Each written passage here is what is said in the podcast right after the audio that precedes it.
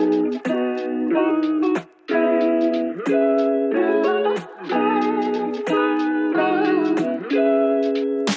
Hallo, ich bin Matthias und willkommen zu einer neuen Folge des Lohncasts. Das ist der Podcast, in dem ich mit Betroffenen und Angehörigen und anderen interessanten Gästen über die seltene Augenerkrankung Lohn spreche. In den letzten Folgen haben wir neben Betroffenen und Angehörigen auch schon angefangen, andere interessante Bereiche hier im Podcast abzubilden, wie zum Beispiel das Mobilitätstraining, Sport mit Lohn und so weiter. Mit dieser Folge erweitern wir unser Spektrum und widmen uns heute einem Thema, was einem ab und zu begegnet, man jedoch vielleicht noch nicht allzu viel darüber weiß. Es handelt sich um die Blinden für Hunde und deren Ausbildung. Dazu spreche ich mit einer Expertin, Nadja Steffen aus Hamburg, die eine eigene Blinden für Hundschule seit 32 Jahren betreibt. Ich freue mich sehr, dass du da bist. Hallo Nadja. Guten Morgen. Guten Morgen.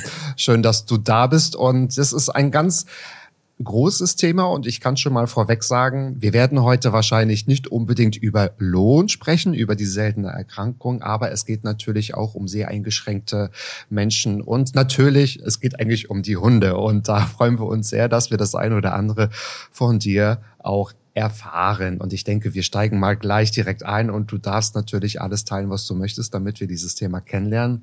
Erzähl uns doch mal, wie bist du dazu gekommen, mit Hunden zu arbeiten und diese als Blinden für Hunde auszubilden? Ja, und zwar ist es so, dass ich äh, mich schon länger mit Hunden beschäftige, nämlich seitdem ich zehn Jahre alt bin. Da bin ich zum Hundesport gekommen und habe dann äh, während meiner ganzen Jugend eben Hundesport äh, gemacht. Damals gab es noch nicht so viel wie heute, aber das waren so Bereiche, Gehorsam und auch in den sportlichen Bereich. Damals gab es so einen Breitensportbereich. Und für mich war immer klar, dass ich Tierärztin werden will. Oh, schön. Und ja, und auch bin. Toll. Und ähm, vorher wollte ich eine kaufmännische Ausbildung machen und äh, dann war noch Zeit. Äh, äh, ich musste auf meinen Studienplatz warten und dann habe ich überlegt, was man sonst noch ähm, anspruchsvolles mit Tieren machen kann und das war ein ganz plötzlicher Gedanke, der mich getroffen hat und daraufhin bin ich mit dem Hamburger Blindenverein in Kontakt gekommen. In, ähm, in jedem Bundesland gibt's eine eigene ähm, Führhundhaltergruppe im Blindenverein. Und mhm. mit denen bin ich 1990 in Kontakt getreten. Mhm. Und da hat sich das dann alles äh, entwickelt. Die habe ich dann äh, begleitet. Also einige der äh, Führhundhalter waren bereit, dass ich sie begleiten durfte im Alltag. Das habe ich dann auch gemacht. Und zwar täglich. Da gab es so besonders fünf, die ich immer begleitet habe und geguckt habe, wie die Hunde arbeiten. Was wichtig ist für eben ähm, blinde Menschen, was der Hund an Leistung ähm, zeigen können sollte. Das keine gibt's immer noch nicht, keine ähm, sozusagen offizielle Ausbildung gibt. Es gibt keine also es ist kein anerkannter Ausbildungsberuf äh, mit Berufsschule so. und so weiter. Mhm. Dafür sind das zu kleine Stückzahlen. Ich sag mal so, es gibt immer so rund um die 70 Blindenführungsschulen, wovon die Hälfte ungefähr aktiv ist. Und dafür, also wir hatten das damals in, es gibt einen äh, Verband der äh, deutschen Blindenführungsschulen. Da bin ich nicht mehr drin. Damals war ich aber drin und da haben wir das mal angefragt beim Ministerium. Ich glaube, für Inneres war das. Und die haben dann gesagt, äh, die Stückzahlen sind zu klein. Da kriegt man keine Berufsschulklassen hin. Und ja, und so ist es tatsächlich auch geblieben. Wenn man Blindenführhundausbilder werden möchte, ist es das Beste eben, ähm, zu einer Führhundschule zu gehen und im Prinzip sowas wie, wie eine praktische Ausbildung zu machen, also im Betrieb mitzulaufen. Nur eben dieser schulische Teil ist eben nicht ähm, über die ähm, über offizielle Stellen abgedeckt. Genau, so ist das. Und das habe ich damals, ähm, also ich bin nicht mit einer Blindenführungsschule mitgelaufen, sondern mit dem Blinden und habe aber im Gegenzug dazu ähm, mit der Uni gesprochen, mit dem Fachbereich für Sehbehindertenlehrer und die haben mir erlaubt, ähm, eben an den ähm, an den Vorlesungen teilzunehmen, alles was nicht Seminar ist, weil das ist natürlich reserviert, das sind immer wenig Stellen für die Sehbehindertenlehrer. Und da habe ich dann einiges ähm, ja, einiges besucht. Zum Beispiel Augenheilkunde durfte ich auch besuchen. Das hatten wir im UKE über zwei Semester und das waren so einige Sachen und dann habe ich mich da reingefuchst. Das ist sozusagen, so bin ich dazu gekommen und so ist es geblieben. Irgendwann hatte ich dann mein Platz für, für die Uni, für, für ähm, das Tiermedizinstudium. Das habe ich auch gemacht, das habe ich auch abgeschlossen. Ich hatte dann auch mal ähm, mit Kollegen eine relativ große Praxis für rein für Verhaltenstherapie. Wir haben uns aber irgendwann getrennt und ich habe den Schwerpunkt beibehalten. Tatsächlich bin wieder, habe parallel immer die Blinden für Hunde gemacht, aber weniger und jetzt ist wieder mein Hauptarbeitspunkt ähm, Blindenführhund und Verhaltenstherapie und ähm, irgendwelche Referententätigkeiten mache ich tatsächlich sozusagen als der kleinere prozentuale Anteil. Wie auch heute hier im Podcast als Gast. da freuen wir uns natürlich sehr. Das heißt, du bringst ja total viel Wissen mit und man, man könnte ja fast sagen, du bist die perfekte Person äh, dafür, auch mit diesem Tiermedizinstudium. Nun erklär uns doch aber mal, so wenn wir uns jetzt mal so einen Hund betrachten, ähm, was umfasst denn so eine äh, Ausbildung und wie lange läuft die Ausbildung so mit Hunden ab? Und wenn wir jetzt den Hund nehmen, dann kann man das ja eigentlich fast gar nicht ohne äh, ja die die Herrchen und die Frauchen halt äh, betrachten. Aber wie geht das so vonstatten? Und vielleicht auch noch anschließend die Frage, wie viele Hunde schaffst du denn eigentlich pro Jahr? Mhm. Also die Blindenführhundausbildung, ähm, die erstreckt sich in mehrere Teile. Und zwar gibt's die Spezialhundeausbildung, wo der Hund dann tatsächlich lernt, den Blinden zu führen, bestimmte Sachen eben anzuzeigen, wie Ampeln, Zebrastreifen, Treppen und so weiter, darauf aufzupassen, dass die ähm, der Blindenführhundhalter, der immer rechts vom Hund geht, also den Hund in der Regel links hat, dass er eben auf diesen Abstand Rücksicht nimmt, ähm, dass niemand irgendwo gegenstößt oder stolpert. Und diese Spezialhundeausbildung, die dauert ungefähr 400 Stunden.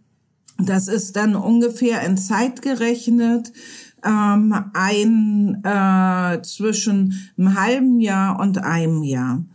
Und damit fängt man aber erst an, wenn der Hund ein Viertel ist. Das steht jetzt neu im Assistenzhundegesetz. Früher ist man mit einem Jahr angefangen, jetzt mit einem Viertel. Das heißt, wenn der Hund abgegeben wird, ist er mindestens ein Dreiviertel alt, meistens so um die zwei Jahre rum. Dann gibt es aber eigentlich den wichtigsten Teil an der Entstehung des blinden Führhundes, und zwar den Teil, dass der Hund vorbereitet wird mhm. darauf, und zwar ab der achten Woche, wenn er von seiner Mutter weggeht, der Hund. Ähm, bis zu einem Jahr. Und der, der wichtigste Teil ist eigentlich die vierte bis zwölfte Woche, weil das die Sozialisierungsphase ist. Ganz grob kann man sagen, was der Hund in der Zeit nicht kennenlernt, wird er später als potenziell gefährlich einschätzen. Wie er darauf reagiert, ist dann unterschiedlich. Ob nun durch eher ängstliches, vorsichtiges Verhalten, Meideverhalten oder eben ähm, durch vielleicht Züge von aggressivem Verhalten, was anfangen kann mit leichten Knurren oder Bellen. Ähm, das ist dann unterschiedlich. Auf jeden Fall ist der Hund emotional beteiligt ähm, mit irgendwelchen Umweltgeschichten, wenn er die in der Zeit nicht kennengelernt hat. Und deswegen ist das das Wichtigste für einen blinden Führhund, dass er sozusagen in dieser Phase die Welt kennenlernt, in der er hinterher laufen wird. Und da man das nicht so vor, im Voraus sagen kann, muss er eigentlich die ganze Palette kennenlernen vom Landleben, von ganz kleinen Kindern, also wirklich von, von Babys, Kleinkinder, äh, kleine Schulkinder, Teenager, Erwachsene, alte Leute, Männer, Frauen, ähm, am liebsten äh, auch verschiedene Hautfarben und äh, genauso mit anderen Hunden, kleine Hunde, große Hunde, ähm, da die Kommunikation der Hunde überwiegend über Ausdruckssignale geht, das heißt über Körpersignale, ist für den Hund auch ganz wichtig, dass er welche kennenlernt, wie zum Beispiel die Bulldoggenartigen mit Falten mhm. im Gesicht und kurzer Schnauze oder wie so ein Bobtail mit viel langen Haaren, weil ähm, Dadurch ist die Hundesprache natürlich unterschiedlich.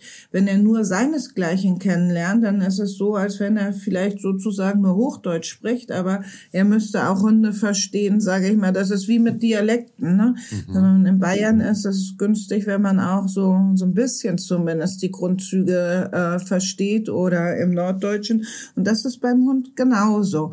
Dadurch, dass er überwiegend bei der Körpersprache auf das Tier guckt, muss er eben einen verwuschelten Pudel möglichst genauso gut lesen können wie, sag ich mal, ein Schäferhund, bei dem alles gut zu erkennen ist, damit er sich einfach sicher fühlt in der Hundekommunikation. Und das ist für einen blinden Führhund sehr wichtig, weil er wird bei seiner Arbeit immer Hunde treffen, die ihm auch unterschiedlich begegnen. Die einen sind vielleicht ganz aufgeschlossen und freundlich, die anderen bellen oder knurren und sind sauer, weil sie an der Leine sind. Ähm, und der Blindenführhund äh, sollte sich nach Möglichkeit davon nicht beeindrucken lassen. Wobei man da auch sagen muss, es ist ein Hund, es ist kein Roboter. Da muss man Verständnis auch dafür haben, dass wenn jetzt ein schmaler Bürgersteig ist und da ist ein relativ großer Hund, der da droht und bellt, äh, dass ein Blindführhund dann vielleicht auch mal sagt, äh, nee, da gehe ich jetzt nicht drauf zu. Wäre ja auch doof. Man weiß auch immer nie, ob tatsächlich die Leute ihre, des anderen Hundes wirklich die Leinen immer fest haben. Deswegen müssen die Blindführhunde tatsächlich manchmal schon echt robust sein, wem sie da so begegnen. Und daher ist es sehr wichtig, dass der Hund sicher ist, ist in der belebten Umwelt. Also sowohl mit Menschen, es gibt viele Menschen, die verhalten sich total trottelig. Ähm, der Hund macht eine Anzeige an der Treppe und irgendeiner lockt ihn oder macht dumme Schnalzgeräusche oder geht auf ihn zu. Und auch da sollte der Hund natürlich cool bleiben, so cool, wie man als Lebewesen so bleiben kann. Genau. Und daher ist diese erste Phase, das erste Jahr ist total wichtig.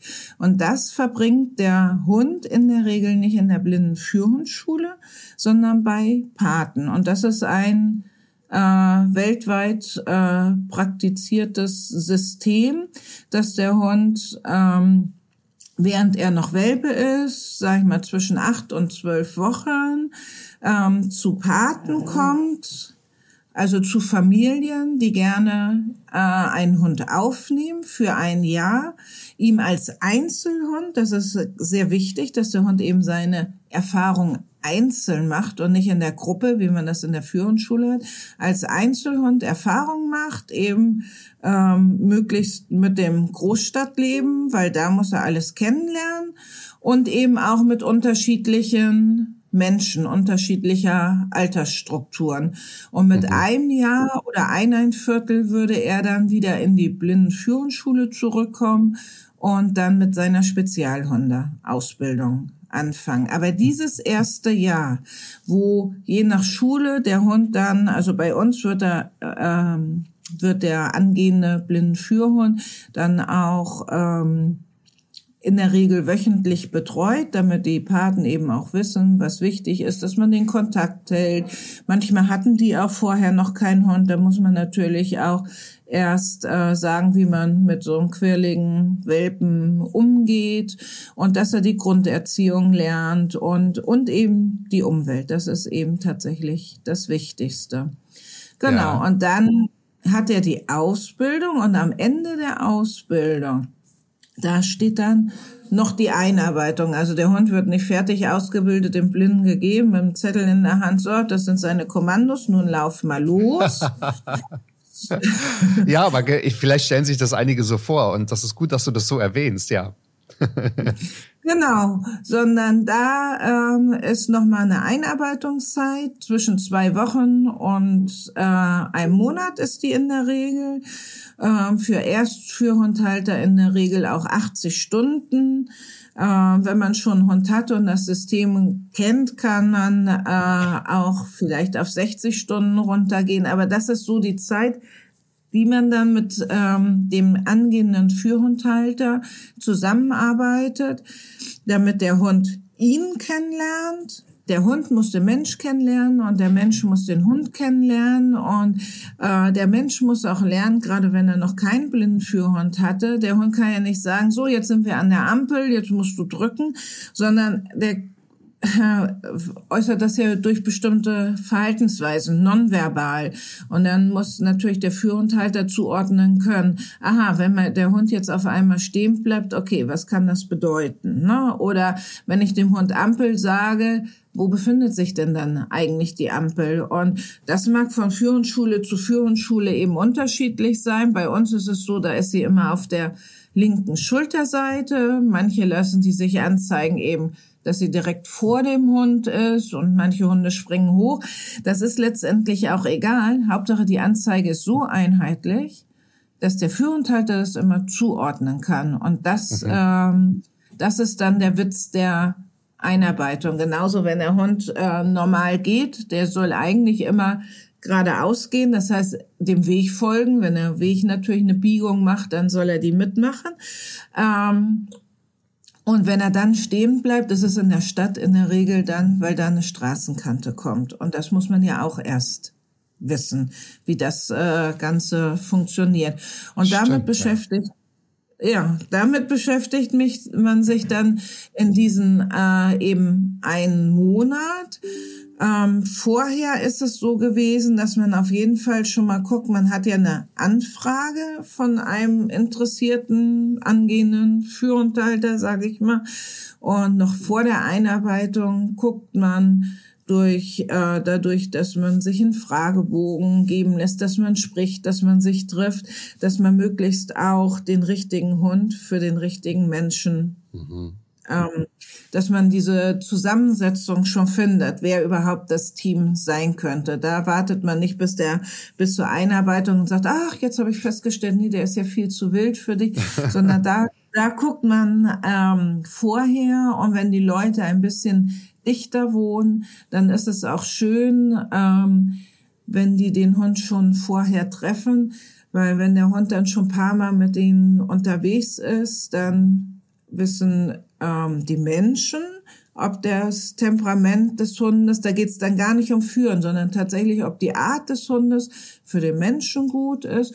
Und man kann, kann auch gucken, ob ähm, der Hund sich äh, mit dem Menschen wohlfühlt. Wobei ich sagen würde, bis auf einen Fall ähm, ist es noch nie vorgekommen, dass es jetzt an dem Hund liegt, sondern dass es in der Regel ähm, der Mensch, wenn der, was weiß ich, irgendeine Art vom Hund nicht mag oder eine Rasse nicht, dann kann man dem das auch nicht schönreden. Und dann ist es so, dass die Hunde vielleicht auch nicht reagieren und aufgeschlossen sind, aber von ah, den ja, Hunden geht es tatsächlich in der Regel nie aus. Also das mhm. kann ich immer sagen. Das ist immer eine ganz wichtige Frage, also eine okay. ganz häufig gestellte Frage. Ja, was mache ich, wenn der Hund mich nicht mag? Ähm, ich kann sagen, das ist, in einem Fall ist es vorgekommen, aber ein Fall von 32 Jahren. Also, ähm, wow, okay. Es liegt nie, also eigentlich von der Sache her nie am Hund, sondern eben vom Menschen und der hat mhm. eventuell Druck. Die Wartezeit auf so einen Hund beträgt in der Regel mindestens zwei Jahre. Mhm. Ähm, und wenn der Mensch vom Typ her einen ganz anderen Hund haben will und dann ist aber nur ein anderer frei. Ne? Frei ist jetzt, was weiß ich, der Mensch wünscht sich einen Pudel, weil die eben ähm, insgesamt, sage ich mal, häufig ruhiger sind und äh, nicht so wild auf jeden losspringen. Und die sind eben unterschiedlich vom Verhalten zum Labrador. Und jetzt ist nur ein ganz wilder, fröhlicher, äußerst vergnügter Labrador, aber verfügbar. Ähm, da macht es keinen Sinn, ähm, die zusammenzufügen, wenn der Mensch sagt, nein, das ist mir zu wild, weil das läuft sich dann auch nicht zurecht. Also natürlich wird der Hund sich immer ein bisschen einpassen, aber wenn grundsätzlich typmäßig die nicht zusammenpassen, macht es keinen Sinn. Und das versucht man eigentlich schon vorher vor der Einarbeitung rauszukriegen. Genauso die Schrittgeschwindigkeit. Ähm, der Hund lernt nicht, sich dem Blinden anzupassen, sondern man versucht, Teams zu finden, wo es passt. Ja, Habe ich einen schnellen Hund, Aha. suche ich einen schnellen Mensch. Habe ich einen langsamen Hund, suche ich jemanden, der auch eher langsam geht. Mhm. Weil will der Mensch schneller gehen, dann schiebt er den Hund, dann wird er unsicher, dann führt er nicht mehr gut. Also in der Regel ist es so, ne? Dann denkt er, oh, warum drängelt der da hin? Und dann wird er eher noch langsamer und bleibt stehen und hat jemanden zu schnellen Hund, dann hat er einfach Stress, weil der Hund rennt ja durch die Umwelt, die Hindernisse, man hört ja auch, ne, wie weit man weg ist von irgendwelchen Hauswänden, Vorsprüngen, Laternen fehlen und so weiter. Und wenn man dann immer so drauf zureißt und jedes Mal so einen fast einen Herzinfarkt hat, ähm, dann macht das auch keinen Sinn. Ne? Mhm. Und dann wird der Hund dauernd gebremst und ähm, das das ist äh, nicht glücklich. Und deswegen ist die Schrittgeschwindigkeit und der Grundcharakter sind so ganz wichtig, dass man das findet, dass ähm, das für beide optimal passt. Und du darfst das ja eigentlich mitentscheiden, oder? Weil du hast ja dann direkt da, hm, ich sage jetzt mal, das, das, das Auge dafür. Und ähm, du hast gerade schon über äh, für Hundhalter gesprochen und auch schon über gewisse Hunderassen. Kannst du das so verallgemeinern? Gibt es vielleicht so Hunderassen, die sich besonders gut dafür eignen oder vielleicht auch gar nicht so dafür eignen? Oder ist es tatsächlich so eine Charakterfrage, wie du es vorhin beschrieben hast? Und ich würde gerne mal von dir wissen, also klar, es ist zwar der Lohncast, aber wir sprechen heute wahrscheinlich ja nicht aus, äh, ausschließlich über, über die Erkrankung Lohn. Aber mit, mit äh, welchen Erkrankungen bist du vielleicht so in Berührung gekommen? Ähm, genau, die die Menschen mitgebracht haben oder wo einfach der Kontakt entstanden ist? Ja, viele ähm, für also ähm, viele Anfragen habe ich von Leuten, die eben Retinitis pigmentosa haben, also die sozusagen zentral noch relativ gut sehen und dann, dass so ein Tunnelblick wird, der häufig immer enger wird, bis man eben von der Gesamtumwelt nicht mehr äh, viel sieht, zum Teil auch gar nichts. Und manchmal ist die Sehschärfe erhalten, manchmal ist die aber auch nicht mehr gut. Also sozusagen eine ähm, starke Gesichtsfeldeinschränkung. Und Glaukom ist äh, tatsächlich ähm, eine häufige Erkrankung, Diabetes und ähm, es gibt auch immer einen großen Anteil, wo die Leute geburtsblind sind durch verschiedene ähm, Vorkommnisse. Also das wird jetzt zum Beispiel, ich denke, wo das über die Regulierung über den Brutkasten gekommen ist, ich glaube, das wird jetzt bestimmte Sachen werden einfach weniger, weil die Technik besser geworden ist. Mhm. Aber da gibt es durchaus ja. noch, noch welche. Okay. Ja. Und ähm, genau, kannst du das war verallgemeinern, welche Hunderassen sich jetzt natürlich nur aus dem Blick aus seiner Erfahrung besonders gut für eine solche Ausbildung eignen? Es gibt eine ähm, bestimmte Größe, die der Führhund haben, äh, haben sollte und die liegt so zwischen 50 und 65 Zentimeter. Das ist irgendwann mal vorgeschrieben gewesen. Das kann über- oder unterschritten werden, sofern das zu dem Menschen passt. Ein sehr großer Mensch könnte auch einen etwas größeren haben, ein sehr kleiner Mensch könnte auch einen etwas kleineren haben. Aber dadurch fallen natürlich schon mal viele Hunderassen weg. Ne? Stimmt. Weil ja. eigentlich ist es optimal, dass man so Kniehöhe hat, weil wenn der Hund, der muss einen ja führen. Das heißt, er geht neben ein. Und er muss auch, wenn der Weg eine Biegung macht, die Biegung machen. Und habe ich einen zu kleinen Hund, dann muss der Bügel extrem lang sein und dann kann es sein, dass äh, die Übertragung nicht gut funktioniert oder dass ich auch mal hinter den Hund gerate und stolper. Deswegen ist so eine gewisse Größe tatsächlich vom Vorteil. Bei der Größe des Hundes ist auch zu berücksichtigen, dass in ähm, Großstädten es zum Teil sehr sinnvoll ist, gar nicht so einen großen Hund zu haben, weil die meisten ähm, Führhundhalter sind natürlich mit öffentlichen Verkehrsmitteln unterwegs. Und da kann es schon praktisch sein, wenn man in der äh, Raschauer unterwegs ist, dass man den Hund zum Beispiel unter die Sitzbank ähm, verfrachten kann. Das ist äh, gut aus Platzgründen für alle, die dann auch noch die Sitze um einen Führhundhalter benutzen können. Und es ist aber auch gut für den Hund, weil äh, wenn so viele Menschen unterwegs sind, guckt nicht jeder nach unten. Und man muss eben aufpassen, dass der Hund nicht getreten wird, weil sonst wird der sicherste Hund keinen Spaß mehr haben, in proppevollen Bussen und Bahnen unterwegs zu sein. Das ist gut vorstellbar und nachvollziehbar. Und dann habe ich gerade so gedacht, also der kleine Pudel kann es dann nicht werden und vielleicht die große deutsche Docke wahrscheinlich dann dann auch nicht. Ne? Weltweit hat sich eigentlich der Labrador Retriever durchgesetzt und ähm, der Mischling mit dem Labrador. Zum Beispiel der Labradudel, was ein Pudel-Labrador-Mischling ja, ist. Ähm, ja der Labrador und seine Mischlinge wurde mal, ich denke aber, das hat sich nicht groß verändert, zu 80 äh, Prozent äh, weltweit genutzt. Ähm, früher waren die Schäferhunde mehr.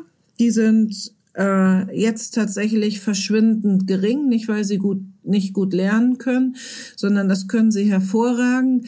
Aber das Zuchtziel ist ein anderes für eben Polizei und Schutzhundesport und das ähm, äh, da sind andere wichtige Eigenschaften erforderlich, als jetzt äh, so ganz ruhig und gelassen in sämtlichen Situationen zu sein. Ah. Und deswegen entspricht sich das nicht mehr. Okay. Ähm, aber ein Hund, der früher echt selten genommen wurde, wird jetzt tatsächlich prozentual, kriegt tatsächlich viel Raum, der Pudel. Und der Mischling mit dem Pudel, da wären wir wieder zum Beispiel beim Labradudel oder Golden Dudel. Der Großpudel ist inzwischen bei vielen sehr beliebt, weil er einfach ähm, seine Haare auf sich behält. Das ist gut für alle möglichen Allergiker. Das ist aber auch gut für Menschen, ähm, die jetzt in Jobs unterwegs sind, wo sie viel ähm, eben nicht zu Hause sind und viel mit anderen Menschen zu tun haben, wie zum Beispiel Lehrer oder Coaches, die dann immer in andere Bereiche äh, von Leuten gehen, dann weiß man, aha, da bleibt kein ähm, Berg von Haaren zurück. Oder ähm, ich ähm, kriege auch keine Probleme mit eventuell einem Allergiker, dem ich begegnen ah, ja, werde. Und das klar. ist tatsächlich inzwischen ist der prozentual, ich weiß nicht in welchem Bereich, aber deutlich, deutlich, deutlich äh, mehr geworden und wird auch sehr häufig nachgefragt. Mhm. Und ich habe gehört, dass der Labradudel ja, glaube ich, auch generell sehr beliebt ist und weil er, glaube ich, auch fast gar nichts macht, also wenig riecht und wenig ausdünstet und, glaube ich, so für alles gerade sehr, sehr optimal ist. Ähm, Kannst du uns sagen, wem steht denn eigentlich so ein Blindenführhund zu? Also wie sieht es dann mit den Kosten aus? Wer übernimmt denn die Kosten? Also in der Regel ist es so, wenn ich im formellen Sinne blind bin, das heißt also tatsächlich blind oder mhm. stark sehbehindert, weniger als fünf Prozent Sehkraft oder entsprechende Gesichtsfeldausfälle habe und körperlich fit bin, ähm, dann kann ich einen blinden Fürhund beantragen. Das steht mir, zumindest wenn ich gesetzlich versichert äh, bin, tatsächlich durch das Sozialgesetzbuch äh, zu. Das ist da richtig aufgeführt. Und äh, der Blindführhund ist im äh, formellen Sinne ein Hilfsmittel, der, mhm. das auch im Hilfsmittelkatalog der Krankenkassen aufgeführt ist. Okay, okay. Genau. Und der ähm, Blindführhundhalter muss dann aber sowohl körperlich als auch geistig in der Lage sein, seinen Hund ähm, selber zu versorgen. Und die mhm. Krankenkasse hat irgendwann mal beschlossen, ähm, vor paar Jahren, ich glaube 2018, dass er auch keine Zusatzaufgaben erfüllen soll, weil er mit dem Führen, äh, wenn er traut, das ist ja eine Tätigkeit, die sich überwiegend außerhalb der eigenen vier Wände mhm. Abspielt. Ne? Wenn ja. man jetzt im Hotel ist oder auf Seminaren oder so, dann ist es auch innerhalb der geschlossenen Räume. Aber ansonsten ist es außerhalb des häuslichen Bereichs. Und da hat er eben dann auch äh, viel zu tun, weil nicht nur punktuell äh, von ihm was abverlangt wird, wie bei manchen ähm, Behindertenbegleitungen, wo, was weiß ich, was runterfällt, was er aufheben soll oder eine Tür aufzumachen ist und dazwischen begleitet er nur, sondern wenn er draußen ist und im Geschirr ist, muss er die ganze Zeit eben seine Konzentration halten, weil in dem Moment ist er bei der Arbeit. Und deswegen hat die Kasse gesagt, dass er dann nicht noch andere Aufgaben übernehmen soll, zum Beispiel nicht als Diabetes-Warnhund oder ähnliches. Das steht auch im Hilfsmittelverzeichnis. Okay, also so konkret ist es auch geregelt. Macht ja auch Sinn, ne? dass man sich dann tatsächlich auf das eine fokussieren kann. Also der Hund, aber auch natürlich der Besitzer oder die Besitzerin. Ähm, wir hatten in einer vorherigen Sendung auch schon mal Oliver Simon zu Gast, ein Mobilitätstrainer. Da ging es ja auch um diesen Langstock, um das Langstocktraining, so rum. Und äh, hast du da Erfahrung, dass man äh, vielleicht das gut kombinieren kann? Sollte man das vorher oder vielleicht nachher machen, so Mobilitätstraining? Was sind da eine Erfahrung mit den Betroffenen? Äh, bei der ähm, Frage, ob Langstock oder Blindenführhund oder das eine oder das andere, mhm gibt es jetzt auch innerhalb, aber schon seit mehreren Jahren eine einheitliche äh, Regelung von der Krankenkasse, ebenfalls von den gesetzlichen.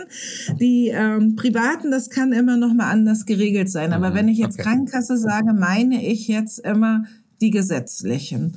Ähm, und da ist es ähm, so, dass äh, eine Voraussetzung ist, um einen blinden Führhund beantragen zu können, muss ein abgeschlossenes Mobilitätstraining sein. Macht ja auch Sinn, oder? Ja, klar. Genau, das letztendlich schön, ja. ähm, ähm, geht es ja nicht darum, nur mit dem Stock klarzukommen, sondern es geht ja um Orientierung oder Straßenüberquerung. Wie überquere ich Straßen, die jetzt keine akustischen Signale haben? Wonach richte ich mich? Und das bleibt ja beim Hund eigentlich ziemlich gleich. Also, und wenn der Hund, der, der kriegt zwar seine Kommandos, ähm, aber A hat er durchaus ein Eigenleben und nicht immer Lust, was weiß ich, wenn der Park rechts ist und man links will, dann würde der Hund auf jeden Fall wahrscheinlich schon versuchen, auch mal rechts abzubiegen. Und wenn ich dann sofort immer lost bin, nur weil, weil der Hund mal einen Schlenker gemacht hat, das ist nicht sinnvoll. Und das sind ja wichtige Sachen, die man auch beim Mobilitätstraining lernt. Ne? Wie orientiere ich mich? Wie kann ich einschätzen, wo ich bin? Wie richte ich mich wieder gerade aus und so weiter und so fort. Und ganz früher, als ich anfing, also in den 90ern, waren es so, die Begründung, ah, Sie haben Mobilitätstraining, was brauchen Sie? Ein Hund? Na, da war es eher von Nachteil. Aber wie gesagt, das ist schon sehr lange so, mindestens mhm. zehn Jahre, wenn nicht länger. Ähm, die Krankenkasse erwartet ein erfolgreich absolviertes Mobilitätstraining mhm. als Voraussetzung für die Bewilligung. Ja, Wunderbar zu wissen. Wie lange sind eigentlich die Hunde so generell im Einsatz? Also können die das bis ins hohe Alter leisten? Äh, auch da gibt es gerade wieder neu Was eine Neues. neue Regelung. Siehst du, guck mal, wir sprechen zu perfekten Zeiten, Nadja.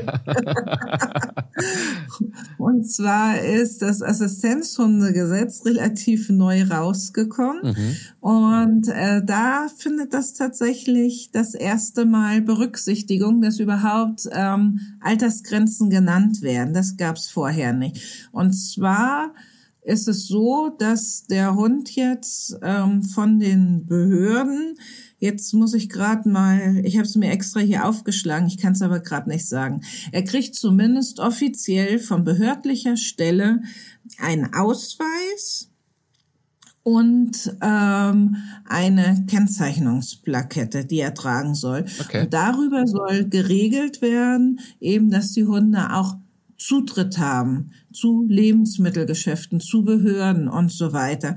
Das war ganz früher für den Blindenführhund geregelt. Äh, der stand mal direkt im Lebensmittelhygienegesetz drin dass er eine Ausnahme ist. Aber es gibt ja jetzt verschiedene Assistenzhunde und deswegen hat man jetzt ähm, versucht, das zu verallgemeinern.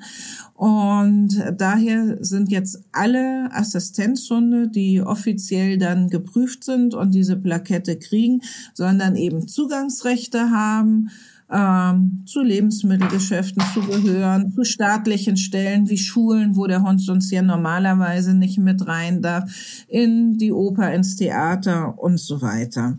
Das wird ihm ausgestellt, also beim blinden Führhund, eben nach erfolgreicher Gespannprüfung, die er mit seinem Führhundhalter ablegen muss am Ende der Einarbeitungszeit. Okay.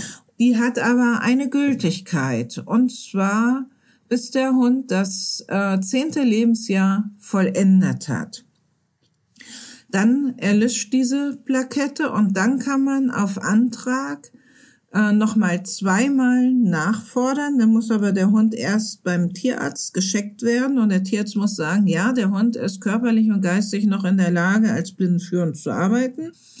Das heißt, wenn ich das zweimal verlängern kann, jeweils um ein Jahr, heißt das mit Abschluss des zwölften Lebensjahres muss der Hund ähm, sozusagen momentan in Rente gehen. Okay. Genau.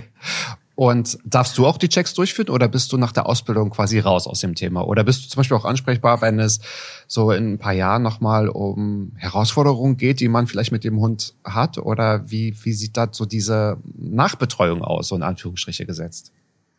Ja, also es gibt keine vorgeschriebene Nachbetreuung. Man macht nicht turnusmäßig alle zwei Jahre oder so mhm, okay. äh, eine Nachbetreuung. Mhm. Das macht man nicht, sondern auf Anforderung. Der Hund ist ja ähm, ja ein Lebewesen und natürlich kann sich da können sich da auch, äh, obwohl er perfekt ausgebildet ist. Ähm, können sich Sachen ereignen, die die Führqualität zum Beispiel beeinträchtigen. Zum Beispiel kann er vom anderen Hund angegriffen werden. Ja, klar. Und dann, ja. dann kann er Ängste entwickeln, ähm, die sich dann äußern, dass er vielleicht gar nicht mehr weitergeht, wenn vor ihm äh, Hund XY steht oder Rasse XY. Oder es kann auch sein, ähm, dass er sagt, das passiert mir nur einmal, nächstes Mal hau ich zurück. Das heißt, wenn er einen bestimmten Hund sieht oder generell Hunde, kann es auch sein, dass er dann laut bellend darauf zuspringt. Und das sind Sachen, wo dann die Führungsschule gefragt ist, wo man eben auch gucken muss, ist das überhaupt noch ähm, zu regeln oder ähm, hat, ist das so traumatisch für ihn gewesen, dass er jetzt den Dienst nicht mehr machen kann oder kann man es nachschulen? Oder es schleichen sich auch durchaus mal Fehler ein. Dann hat auch der Blinde kann, kann eben anrufen und sagen, hm, ich weiß nicht, auf einmal, was weiß ich, zeigt der, was weiß ich, zeigt er die und die Bushaltestelle nicht mehr an. Ich kann aber nicht rauskriegen, warum. Kann ich mir nicht ah, erklären. Ah, ja. Dann fährt man natürlich vor Ort ne, und mhm. guckt. Oder das äh, kann durchaus auch sein, dass der Hund hat ja sein eigenes Leben und seine eigenen Vorstellungen und seine eigenen Interessen. Mhm. Und eigentlich muss er, während er führt, alles, was für ihn interessant ist, ignorieren. Mhm. Es riecht irgendwo gut, es liegt vielleicht gerade bei den Labradoren wichtig, es liegt irgendwo ein Döner rum und ähm, äh, man begegnet Hundefreunden oder man will ja eigentlich menschenfreundliche Blindführhunde haben, weil man nicht immer kontrollieren kann, wann der Hund gestreichelt wird und dann ist immer schön, wenn die Hand an den betreffenden Leuten noch dran bleibt. Ähm, das heißt aber auch, dass die, dass die Hunde natürlich auch aufgeschlossen sind. Ne? Und darüber können sich eben dann auch Fehler einschleichen.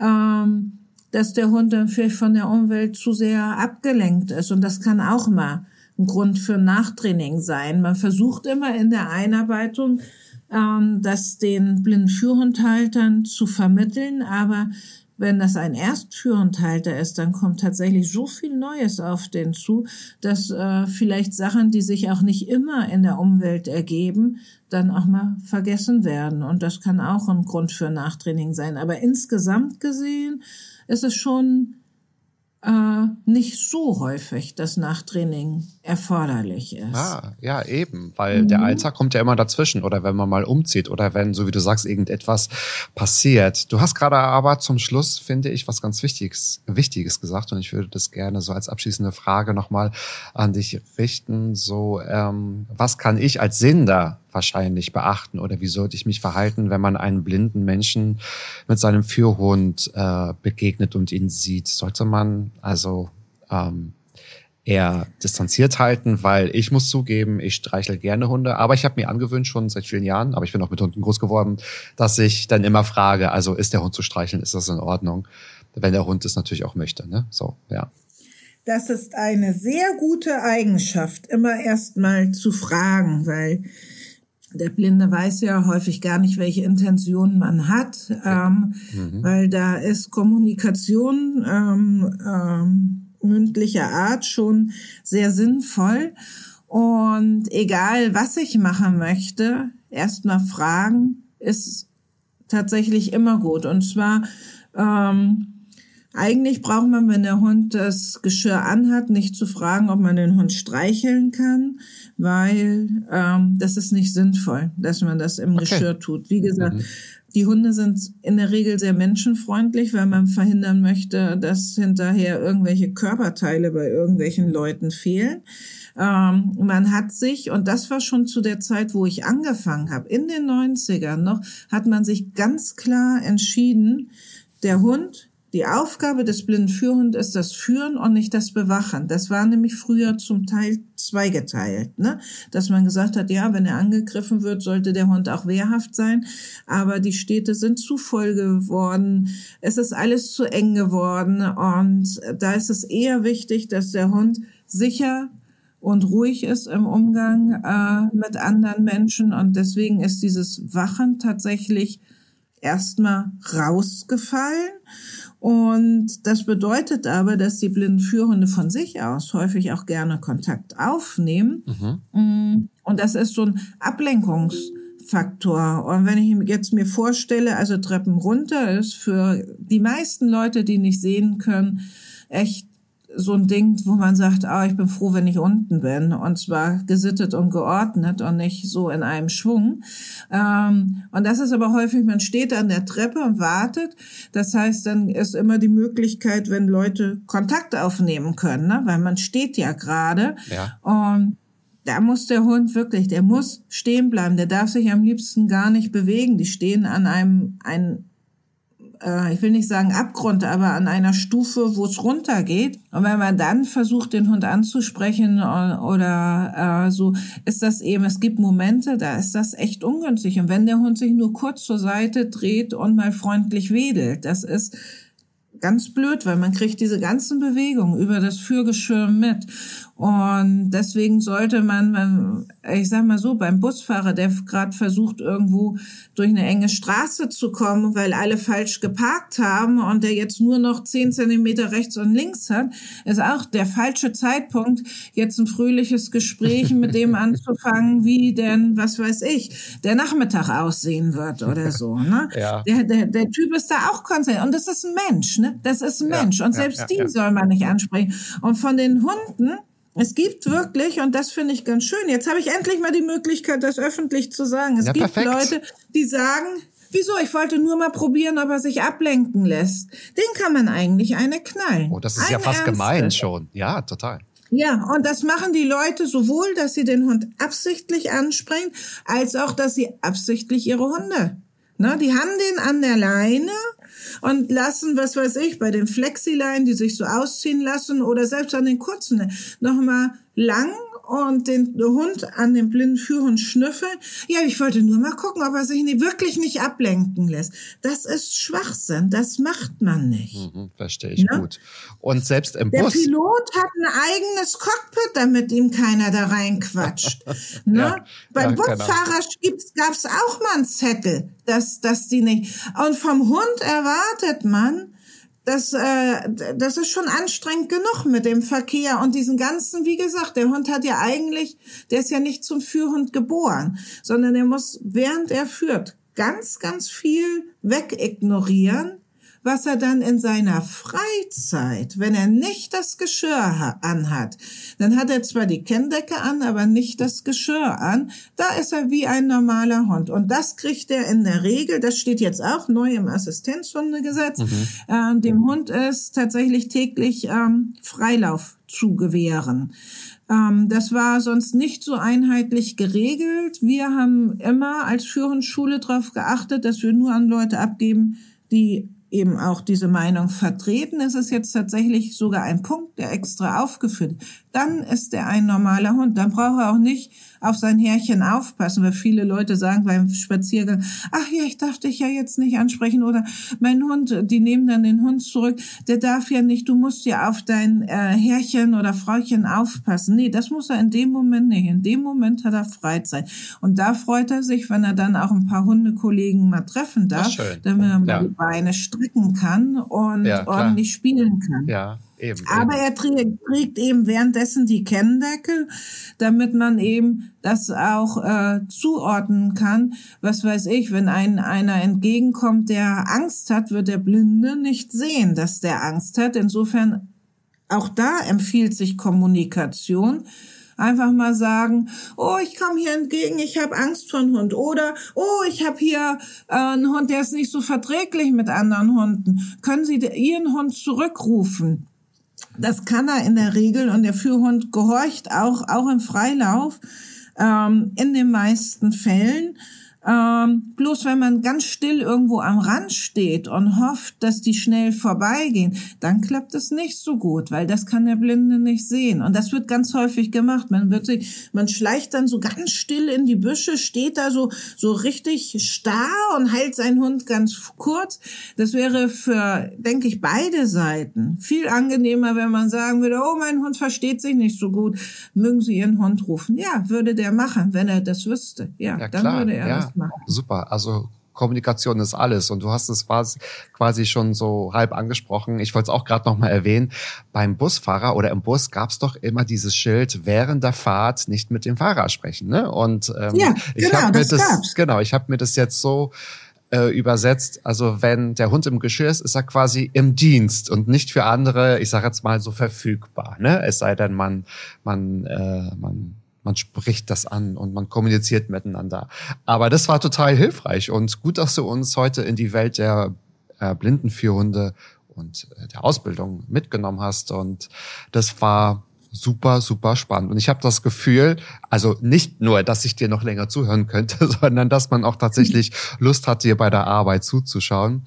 Liebe Nadja, ich danke dir sehr für das Gespräch. Das war wirklich super informativ und ich denke, ja, wir haben jetzt ein einen guten Einblick bekommen, was so die Herausforderungen und die Anforderungen sind, wenn es darum geht, einen Blindenführhund nicht nur zu beantragen, sondern sich dafür zu entscheiden. Das war's für dieses Mal und hört auch gerne in die anderen Folgen rein und seid auch nächstes Mal wieder mit dabei, wenn es heißt, das Auge hört mit. Tschüss, Nadja.